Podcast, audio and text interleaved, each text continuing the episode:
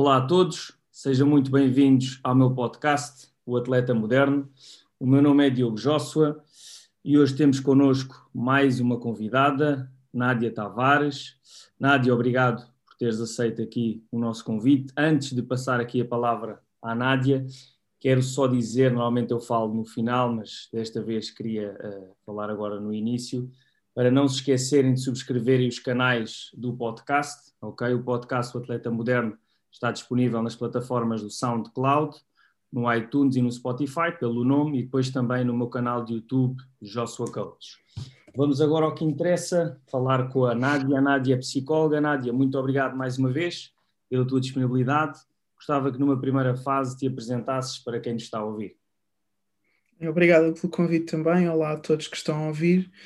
Uh, então, eu sou psicóloga do desporto e de performance, trabalho muito a nível de, do rendimento dos atletas no que diz respeito à parte da componente psicológica, uh, nas áreas da psicologia, do coaching, do desenvolvimento humano, desenvolvimento de performance, de desenvolvimento pessoal. Um, pronto, o meu trabalho tem sido muito com, não só com atletas, mas muito, muito, muito mais com atletas, com treinadores, com equipas, em contexto esportivo.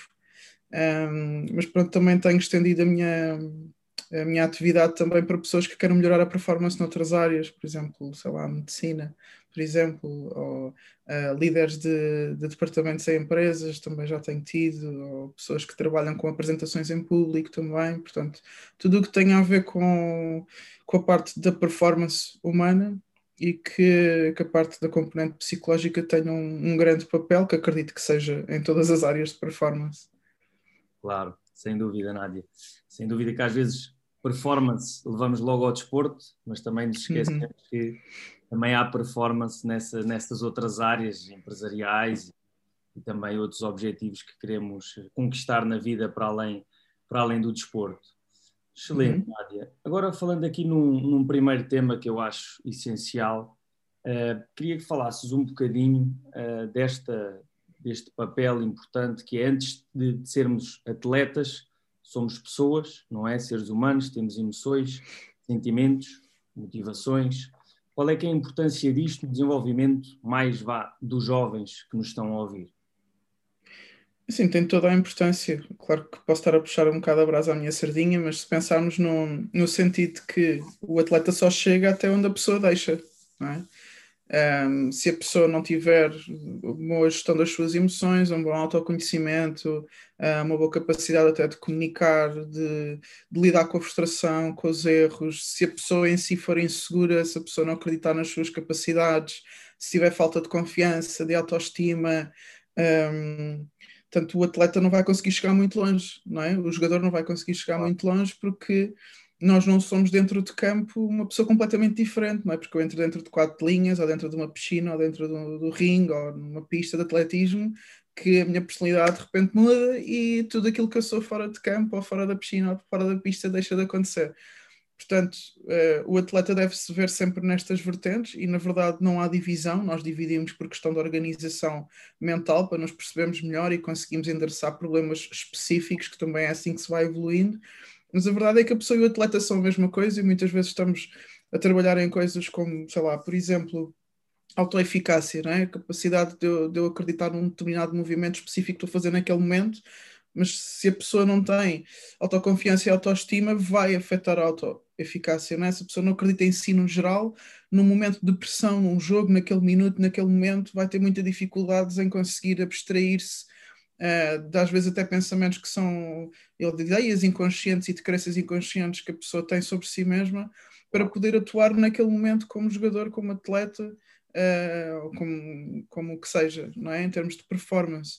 Então, eu, eu, sempre que apresento a psicologia do desporto, uh, na verdade, até comecei a fazer uma brincadeira. A primeira coisa que eu digo é psicologia do desporto. Eu vou começar por dizer o que é que não é. Não é psicologia clínica, que é logo para tirar o mito de que é para quem é maluco e quem tem problemas e não sei o quê. Se bem que eu lido mal com esta expressão, porque até a psicologia clínica e a psiquiatria e a psicopatologia, todas estas coisas são sérias e não devemos chamar as pessoas de malucos, portanto é uma coisa que eu também tenho educado as pessoas a não, eu não dizer, mas também dizer que a parte da psicologia do desporto não utiliza o raciocínio de doença mental, não é? Nós também falamos de saúde mental, mas não estamos a falar da doença mental em si. Temos um espectro em que doença mental está num ponto e saúde mental está no outro. A pessoa pode não ter nenhuma doença mental e não estar bem de saúde mental. É? A nossa saúde física é a mesma coisa. Posso não ter nenhuma doença, mas ter dores, ter falta de energia, não ter muita qualidade de vida, não é? Ou seja, há um espectro, não é? Doença, saúde, ponto final, não é? E eu tento com que as pessoas percebam isto no ponto da psicologia do desporto. Como é que isto então se aplica na prática? Eu não preciso ter nenhuma doença mental para trabalhar a psicologia do desporto, não é? Atletas de alto nível, por exemplo, fisicamente já são definidos, já têm o six-pack, já têm os bíceps, tudo, e ainda assim vão quase todos os dias ao ginásio, não é? Eles não têm nenhuma deficiência física que façam com que eles tenham que ir ao ginásio. Eles pensam no ginásio como um ponto de melhoria, não é? De aprimoramento, de, de aperfeiçoamento, de refinamento. A psicologia do desporto, da performance, o coaching é exatamente igual. Nós estamos a querer aperfeiçoar o atleta, fazer com que ele chegue a níveis que não chegaria se não trabalhasse esta área. Por exemplo, ele até pode ser uma pessoa que não tem problemas de desconcentração, mas ele pode trabalhar o seu foco ainda mais. Ele pode não ter falta de confiança, mas pode trabalhar a confiança ainda mais, não é? Ele pode não ter problemas em uh, tomada de decisão, mas ele pode trabalhar ainda mais. E eu acredito muito que quando estamos a passar ali da fase júnior, sub, o que quer que seja antes de chegar ao sénior, estes escalões de transição, acho eu que o que faz a diferença ali paralelamente com a questão física, acho que é a questão mental. Acho mesmo que é a questão mental. E quando entra a parte física, acho que entra tanto o ginásio, como entra a recuperação, o atleta ter disciplina para ter técnicas de recuperação, para alongar, para perceber que descanso e recuperação não é a mesma coisa, a questão da nutrição, que é fundamental, não é? Estive a falar esta semana no, nos nossos diretos sobre a nutrição e o equilíbrio entre a saúde mental, a psicologia e a nutrição. Portanto, ele perceber esta parte física e depois a componente mental que é o que faz com que, em momentos de janela de oportunidade, ele consiga aproveitar. Em momentos em que ele sobe, frustra e desce, que ele consiga aproveitar. Eu tive a falar com um atleta esta semana que subiu de escalão este ano e que está frustradíssimo porque não joga muito tempo. Eu perguntei, então, mas queres voltar para trás então? Ah, não, então, mas tu sabes que quando sobes de nível a dificuldade sobe.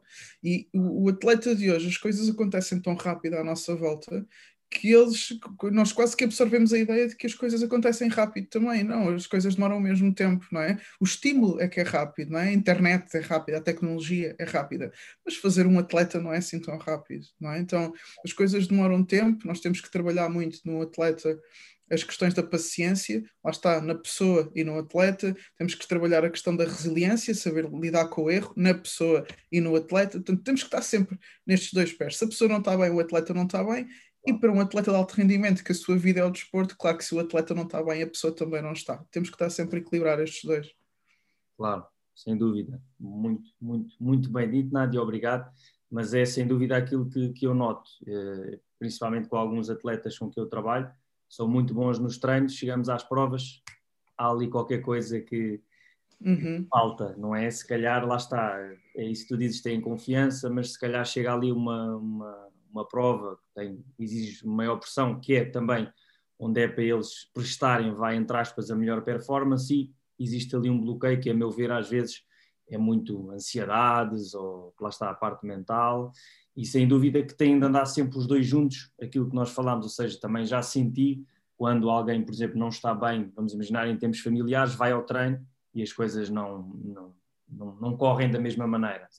Uhum. É importante e eu tento sempre também falar, não é? Não, não ser o psicólogo, não é? Porque isso, é, isso deixa para quem sabe e para ti, uh, que és formada na área. Mas acima de tudo, o treinador também tem um papel de falar um bocadinho com os atletas e perceber também como é que eles estão, estão naquele dia. Mas muito bem, muito bem, muito bem dito, é isso mesmo, sem dúvida que têm de andar sempre os dois, pessoa e atleta. É... Sim, eu acho que aqui não podemos é, confundir apoio emocional com o psicólogo, não é? é? É, é outro dos mitos que nós também tentamos destruir, não é? Que é o treinador é psicólogo, o motorista que vai com eles não sei quanto tempo é psicólogo, o fisioterapeuta é psicólogo, okay. que o roupeiro é psicólogo. Não é, são apoios sociais, não é? Por exemplo, eu sei que se eu for falar contigo, que hum, se calhar eu sei te dizer que é muito melhor comer salada do que batata frita. Mas isso não faz de mim nutricionista. Claro, claro, claro. Não é? Ou seja, eu sei aconselhar, não sou nutricionista uh, e sei aconselhar, e dei um exemplo e não sei, eu não sei aconselhar sobre nutrição, eu sei ver quando é que um atleta precisa de ir ao nutricionista, mas eu não sei aconselhar sobre nutrição. Agora, não quer dizer que, e isto também tem sido um dos meus trabalhos quando trabalho a nível multidisciplinar, capacitar o fisioterapeuta para comunicar melhor com o atleta, capacitar o médico, capacitar o, o treinador, eh, capacitar o nutricionista, portanto, nós trabalhamos todos em conjunto e aquilo que eu posso dar a eles é em termos de comunicação, de saberem refocar o atleta no objetivo no momento da tarefa, quando está o fisioterapeuta a recuperar o atleta de uma lesão, por exemplo, ou o treinador dentro do campo, por exemplo. Portanto, isto são coisas que nós, obviamente, que podemos dar para que, paralelamente ao treino, à recuperação ou à consulta de nutrição, haja também um foco e uma motivação para aquela tarefa específica que se está a fazer naquele momento, em que o psicólogo não está presente e não vamos estar sempre presentes, não é? O treinador passa uh, mil vezes mais tempo com o um atleta do que um psicólogo, não é? Mas psicologia, intervenção psicológica, é o psicólogo que faz, é muito diferente, as pessoas confundem muito. Uh, ou seja, isto para dizer que Pá, e muitas vezes eu digo isto a colegas meus, pá, estejam à vontade para falar de foco, motivação, também agora não vamos ser princesinhas, né? a, a pisar em ovos, a dizer não, eu não posso falar de psicologia porque nada e tal. Não, tipo, fala, mas não faças, é, não queres é fazer intervenção e encaminha quando for preciso, tal como eu digo, opá, tu tens que comer bem, tu não podes andar uh, a deitar-te às tantas e a comer assim, e não sei o quê, e depois encaminho, mas também falo e, mas depois encaminho, não sou eu que faço depois o plano do, do, atleta. Temos que saber trabalhar em equipa, sem medos, mas saber trabalhar em equipa. Sim, sim, cada vez mais. E é por isso que também é, é, este podcast tem esse nome, do Atleta Moderno, porque acho que é fundamental este trabalho de equipa e o atleta tem de perceber isso e também é o propósito destes episódios, é, é ensinarmos um bocadinho aos, aos jovens atletas futuros de, da importância de, deste, deste trabalho de equipa, não só modalidade, mas também parte de psicologia, nutrição, entre, entre outros. Nádia, um, falando aqui agora uh, em, na motivação, sabemos mais ou menos assim que existem vá, dois tipos, simplificando, se calhar existem mais, mas simplificando e também explicando aqui um bocadinho aos nossos ouvintes, temos a motivação intrínseca e a motivação extrínseca. Podias-nos explicar aqui assim de uma forma simples qual é que é a diferença uh, entre uma e outra? Sim, na verdade é simples de compreender, difícil de fazer, digamos assim. Tanto a motivação intrínseca tem a ver com os meus processos internos, com as minhas motivações internas, com os meus valores internos, com a pessoa que eu me quero tornar, muito com a identidade, a pessoa com que eu me identifico e, e com as coisas que eu faço que têm a ver com motivos que têm a ver só comigo e com a pessoa que eu quero ser, com recompensas mais internas de eu chegar ao fim do dia e dizer consegui, tem a ver mais com as questões do compromisso comigo mesmo. As motivações mais extrínsecas incluem uma recompensa, uma recompensa externa. Ganhar um jogo, ser visto, aplausos, um feedback positivo, a bancada, o que o outro vai dizer, portanto, tem sempre a ver com a questão externa a mim, que inclusivamente eu não consigo controlar. Tenho alguma influência, como é óbvio, mas não consigo controlar. Portanto, aquilo que às vezes trabalhamos com os atletas, ou seja, na verdade, cada vez mais, muitas vezes, porque acho que vivemos numa era em que, por causa da mídia, por causa da tecnologia, costumo dizer que vivemos na era dos highlights, não é? A gente às vezes nem vê um jogo de futebol do princípio ao fim, nem um jogo de basquete ao princípio ao fim, vemos o resumo ou vemos os highlights e achamos que aquilo é tudo, não é? Começamos a, a, a passar a mensagem ao nosso cérebro de que aquilo é tudo, não vemos nem sequer vemos o jogo inteiro, não, é? não ligamos muito às falhas, nem sequer ligamos à semana de treinos, nem sequer ligamos ao processo todo que o atleta teve para chegar ao spotlight, é? e achamos que a vida acontece com a recompensa externa. Olha, estão-lhe a ver, aí marcou um golo, aí está a festejar à frente de milhares de pessoas, aí tem não sei quantos seguidores de Instagram. É? Vemos o externo e viciamos um bocadinho com isto, porque a recompensa é o que vicia o nosso hábito, não é? Nós criamos hábitos quando criamos uma recompensa uh, ou quando temos uma recompensa que vemos que é tão satisfatório que começamos a dizer, ok, o meu cérebro começa a perceber, ok, se eu fizer isto vou ter esta recompensa. Então criamos um hábito, mas já nem pensamos muito sobre isso, simplesmente queremos ter a, a tal recompensa.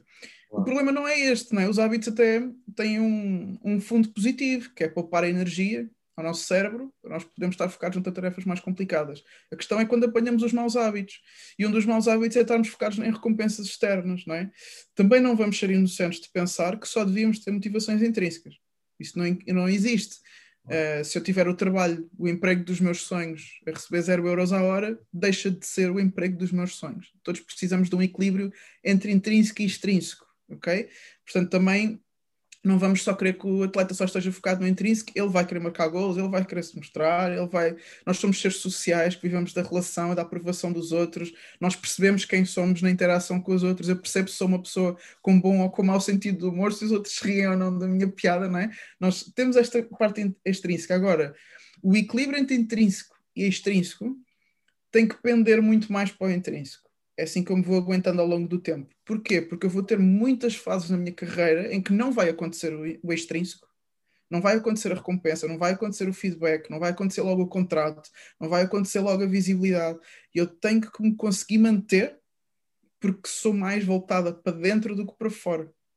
Aí entra muita pessoa mais do que logo o jogador, não é? Eu tenho que saber quem sou né? coisas mais intrínsecas. Eu tenho que saber qual é a minha identidade, eu tenho que saber que valores é que eu tenho, que capacidades é que eu tenho, mesmo quando em termos de resultados as coisas não estão a acontecer. Se eu só me defino pelos meus resultados, quando eles não acontecem, quando eles não aparecem, eu tenho tendência a destruturar-me como pessoa, inclusivamente. Né? Por isso é que vemos muita inconsistência atletas muito inconstantes, jogam bem, acham-se os maiores, vão treinar muito bem, jogam mal, já estão para baixo, pronto, já acho que não vai dar, que não sei o quê, já não consigo. Portanto, vemos este vai e vem, porque lá está, estamos viciados em estímulos externos, não é? Estamos viciados em pôr uma foto, a foto é bonita de acordo com os likes que eu recebo, não é porque eu acho que a foto é bonita, não é? Estamos a viciar-nos um bocadinho nisto. Portanto, o trabalho tem sido Uh, ok, tens objetivos extrínsecos, chegar à seleção, ir para a Premier League, ir para a NBA, ir para os Estados Unidos, fazer isto, fazer aquilo. Ok, deixa lá, deixa lá. Ok, sabemos já, já sabemos que és aquilo. Agora, traça objetivos que dependam de ti, que te ajudem a chegar lá. E cria método, cria hábitos. E isto tem que ter a ver com a tua pessoa. Ou seja, mais do que pensares em quero estes objetivos e este método para o objetivo, eu quero estes objetivos pequeninos e estes métodos porque este é o tipo de pessoa que eu quero ser. Então, independentemente dos resultados que aconteçam, eu vou manter o meu método e eles acabarão por acontecer de uma forma ou de outra. Claro, sem dúvida. Então, podemos assumir vá, que a motivação intrínseca também é aquela que nós conseguimos controlar mais e, por sua vez, uhum ao longo da carreira do atleta é aquela que se calhar se torna mais, digamos, importante, não é? Porque, mas eu, é, é engraçado porque também já, já, já, já senti isso nos atletas, é muito a recompensa, é muito os outros e nunca olham para, para eles mesmos, não é? E aí é engraçado, porque é mesmo, quer como atleta, quer como pessoas, ficam, cai tudo, desmotivam, já não sou nada, já não sou ninguém, e então lá está, uhum. se não tiverem essa base sólida motivação intrínseca, como tu disseste, e muito bem. Uh, parece que andam ali meio perdidos quando, a, quando as coisas externas vá, correm, correm mal. Sim, é até irónico porque muitas vezes os atletas queixam-se, por exemplo, ah, que ninguém acredita em mim. Eu, tá bem, então vamos inverter isto. Tu acreditas em ti? Uh, médio, ah, ok. Se tu não acreditas em ti, porque é que eu hei de acreditar em ti? Ou, por exemplo, ah, o meu treinador está sempre a gritar comigo, não sei o quê, basta eu errar que ele grita logo comigo, manda vir e com os outros é diferente. Eu, tá bem, então vamos parar aqui e perceber como, quando tu erras, como é que tu falas contigo. Ah, uh, ah, pois, ok, então se tu falas contigo assim, não é? Se calhar o problema é mais esse do que outro. Claro. É? Então começamos a inverter, não é? Isto é um trabalho de trazer para fora aquilo que está fora para dentro, não é? E começamos a inverter a motivação extrínseca para intrínseca. Boa, boa, Nádia, sem dúvida. Pontos, pontos muito importantes.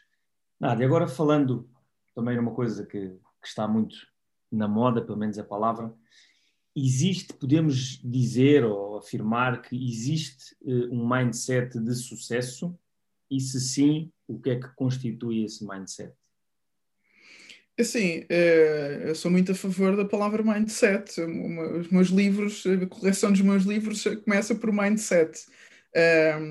A questão é que eu acho que há coisas que sim, que são essenciais. Acho que isto, por exemplo, que eu estou a dizer é uma delas, o foco é uma delas, ter objetivos é uma delas, ter competitividade é outra delas, perfeccionismo ajustado é outra delas a capacidade de ouvir, a resiliência para aguentar-me ao longo do tempo é outra delas. Portanto, está aqui ser mais focado na tarefa do que no resultado é outra delas. Portanto, há muitas coisas aqui que eu acho que definem o mindset certo. Mas mais, mais do que tudo isto, eu começo a acreditar cada vez mais em perfis diferentes, ajustá-los para chegar àquele nível. Ou seja, vamos imaginar que a pessoa A tem um perfil, a pessoa B tem outra, a pessoa C tem outra, a pessoa D tem outra. Temos quatro pessoas. Eu tenho que perceber o que é que a A precisa, trabalhar aquilo para elevá-la. A B, se calhar, precisa de coisas diferentes. Trabalhar aquilo e elevá-la. A C precisa de outra coisa qualquer. E a D precisa de outra coisa qualquer. E é aqui que criamos este mindset de sucesso. Às vezes, por exemplo, uma pessoa funciona melhor. Eu vou usar um exemplo com, com uh, ler livros, por exemplo. Queremos que uma pessoa seja uma, seja uma leitora que leia livros, que procure, que pesquise, tenha esta capacidade. Há pessoas que gostam mais de pegar num livro e ler do princípio ao fim não é? E ir lendo de acordo com o que, que está naquele livro e leem o livro do princípio ao fim. Há pessoas que gostam de estar a ler dois e três livros ao mesmo tempo, porque pelo menos quando não lhes apetece ler aquele, leem, leem outro, e ao final de três, quatro meses leram exatamente a mesma coisa que a outra pessoa. Não é? Ou seja, são formas diferentes de atuar para um mesmo objetivo. Não é? Que o objetivo é completar determinado livros em determinado tempo. Eu também posso gostar de ler no sentido, ah, eu sei que para ler um livro em X tempo tenho que ler 15 páginas por dia. E há outras pessoas que é, pá, vou ler até já não estar a absorver a informação, mas leem todos os dias, pelo menos, não é? Ou seja, nós temos que perceber que pessoa é que nós temos à nossa frente, tanto a nível, estou a falar mais da, psicologia, mas a nível físico é a mesma coisa, não é? Tu trabalhas a nível físico, se calhar tens que perceber o que é que aquela atleta precisa, o que é que aquela precisa, o que é que ela precisa, não é? Obviamente que tens ali coisas que são Uh, basilares para qualquer atleta, força, potência, a resistência, é? coisas que são basilares, e foi estes exemplos que eu dei ao início, mas depois cada atleta não é? tem a sua forma de ter método. Eu acho que o método aqui é mais importante do que propriamente o resultado, não é? porque eu acho que sobre isso já há muito, mas nós temos que conseguir perceber que se temos 10 atletas, o treino individualizado e eu digo em todas as áreas, inclusive o treino mental, o treino individualizado está a ganhar muito espaço e acho que é o futuro do treino, na minha, na minha opinião. Portanto, há coisas que são para todos, sim, ah. até porque há jogos, eh, há modalidades coletivas em que tem que saber jogar em grupo, como é óbvio. Eu, inclusivamente, faço muitos momentos em grupo de coisas que todos precisam, não é? Mas quanto mais individualizado, eh, quanto mais individualizada a questão for, acho que mais sucesso vai haver. Mas se for dar aqui umas, eu, eu acho que tem, eu pus as competências, o meu livro tem sete competências que eu acho que são importantes. Falámos da motivação, a questão da superação, a resiliência e a persistência. Acho que estes são basilares, porquê? Porque um atleta demora tempo, qualquer objetivo demora tempo, e qualquer pessoa que não passa o teste de tempo não alcança objetivo nenhum. Temos que ter esta paciência, esta capacidade de recuperar de momentos negativos inclusivamente da lesão, que eu acho que acaba por ser um dos piores momentos do atleta, mas que está muito presente na vida de um atleta, ele tem que saber lidar com isso. A questão do foco na tarefa, de conseguirmos estar aqui e não já pensar no resultado, ou estar aqui em vez de estar a pensar no erro que eu cometi. Foco é muito, muito, muito importante.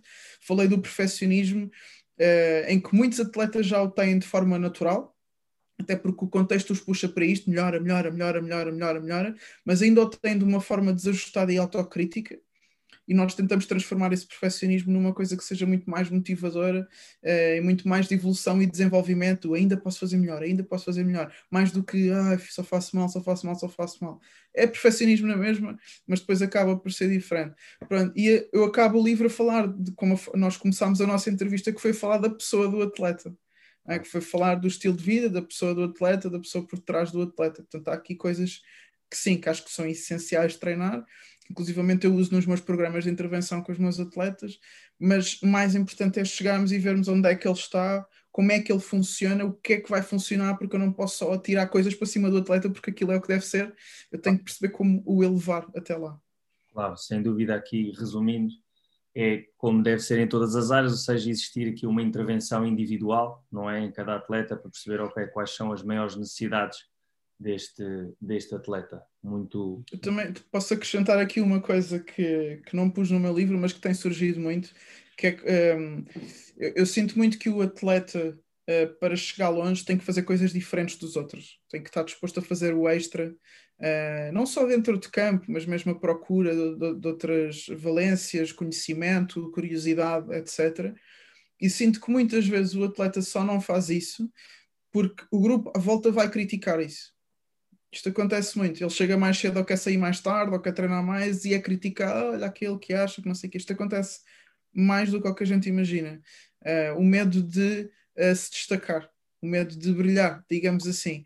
Uh, só no sentido, eu, eu, eu, como atleta passei por isto, na altura nem sequer tive consciência de que isto acontecia muito, muito, muito, muito que é vir mais cedo e estar a brincar com a bola e estar a, estar a, a jogar para basquete, né? estar a driblar com duas bolas, estar a brincar com três bolas, a fazer passos para a parede e gozarem comigo porque eu estava a fazer treino extra. Portanto, em vez de haver o apoio, que no mundo perfeito haveria, mas não há, haver o apoio, haver o uau, a Nádia está a trabalhar mais. Não, a verdade é que acontece o contrário. E há muita gente que se inibe por causa disto eu, um dos, dos sítios onde eu trabalho, um grupo que eu trabalho, um, uma das primeiras coisas que eu comecei a fazer foi isto, ok, então se não estás a jogar, o que é que podes fazer a mais? Ah, mas se eu fizer, depois começam a dizer não sei o quê, depois uh, uh, até o staff começa coisa, para que é que eu quero, e depois e, e há, parece que há resistência, pois. não é? Porquê? Porque a maioria das pessoas gosta da sua zona de conforto e quando vem alguém a fazer mais, quase que essa pessoa a fazer mais, quase que está a passar a mensagem de todos podíamos estar a fazer mais. Pois. E a pessoa que quer ficar na sua zona de conforto, para não ver o que é possível fazer mais, prefere criticar o que está a fazer mais para ele voltar ao nível de baixo, para que a pessoa não vá para o nível de cima. Mas o interessante é que se a pessoa ficar no nível de cima ao tempo suficiente, pá, quem tiver que ser, há pessoas que depois se deixam influenciar por isso ele acaba por conseguir influenciar o grupo. Mas, há, mas a verdade é que isto está cientificamente provado, é que a nossa vontade de pertencer a um grupo é maior do que a nossa vontade de desenvolver as nossas competências. Então, entre escolher uma e outra, isto muitas vezes de forma inconsciente, escolhemos fazer parte de um grupo. Pois, claro. E ficar quietinhos. quebrar, quebrar isto é essencial para chegarmos longe. Claro, claro. O grupo, o grupo, infelizmente, às vezes tem, tem muita influência, não é? Sim. Às vezes em coisas mais pequenas, por exemplo, pessoal, agora todos comer uma pizza, mas eu sei que eu não posso comer pizza hoje. Por exemplo, sim, não é? Fogo, vou, vou ficar mal. Tu podes ir e pedir uma salada, mas vais levar tanto na cabeça e está toda a gente a comer pizza à tua volta e tu vais parecer o estranho do grupo. Portanto, todas estas pequenas coisinhas eu acho que também é algo a trabalhar para se, para se quebrar e se sair da norma, não é? Claro, claro, claro, claro, não é? Boa. Finalizando aqui uh, com aquela questão de ouro, Nádia, o que é que é para ti um atleta moderno? Olha, uh, o atleta moderno, na minha opinião, uh, além de ter sido aqui um bocadinho que tu falaste, é o atleta que consegue aproveitar aquilo que é moderno a seu favor. O que é que eu quero dizer com isto? Uma das coisas que eu tenho ouvido muito, principalmente da parte de treinadores, é que o atleta de hoje, ou o atleta moderno, como tu chamas, deixa-se distrair muito pelas tecnologias, pelas novidades, pelas coisas. E o atleta moderno à séria, acho que aproveita a tecnologia a seu favor. Aproveita uh, a internet para pesquisar podcasts e documentários e entrevistas de atletas, aproveita para pesquisar sobre preparação física, recuperação, sobre whatever que a gente teve aqui a falar, uh, aproveita as tecnologias até para uh, questões físicas, não é? Começa a aproveitar até para questões físicas, começa a aproveitar a tecnologia, como por exemplo, muitas vezes uso que passa aplicações de meditação a atletas para eles começarem a treinar a meditação. Portanto, o atleta moderno, em vez de se deixar afundar pelas distrações e pela tecnologia de hoje, eleva-se com a tecnologia de hoje e usa a seu favor. Sem dúvida, pontos, pontos aqui muito, muito bons e muito importantes, de certeza que os atletas que nos estão a ouvir vão, vão mudar um bocadinho o chip e, e fazer isso, sem dúvida. Obrigado, Nádia. Uh, Nádia, para seguirem também um bocadinho o teu trabalho ou fazerem alguma questão, onde é que te podem encontrar? É, a gente onde está mais neste momento é no Instagram, nós temos a página da Dream Achieve. Quando eu digo nós é porque este ano, além de estar eu na plataforma a falar só de psicologia, colocámos um preparador físico, um nutricionista e um fisioterapeuta que também é osteopata, uh, para cruzarmos temas, como eu disse, que na semana passada tivemos a falar de nutrição e de psicologia, o que é que uma coisa influencia a outra. Um, então podem nos seguir na nossa página do Instagram, na Dream Achieve, e alguma coisa também normalmente temos respondido através daí. Também depois, depois aí está o e-mails e, e contactos, e se quiserem um, um, trabalho mais aprofundado, também pode ser a partir daí que podem começar. Ok, excelente. Eu eu sou, sou seguidor e também foi daí que comecei a seguir o teu trabalho e conheço também o, o Júlio, também já esteve aqui uhum. num, num, dos episódios, e depois também o Pedro, não é? Da parte do, do, da, do Strength and Conditioning, vá, como, como vamos chamar, mas sem dúvida que sigam essa página, às vezes têm lá frases também que motivam bastante, por isso, uhum. malta, sigam, sigam e deixem lá uh, as vossas questões. Nádia, muito obrigado por este tempo, valeu muito, aprendi muito e tenho certeza que quem nos está a ouvir também aprendeu muito. Obrigado. Obrigado, eu. Mais uma Até vez. à próxima. Até à próxima. Obrigado.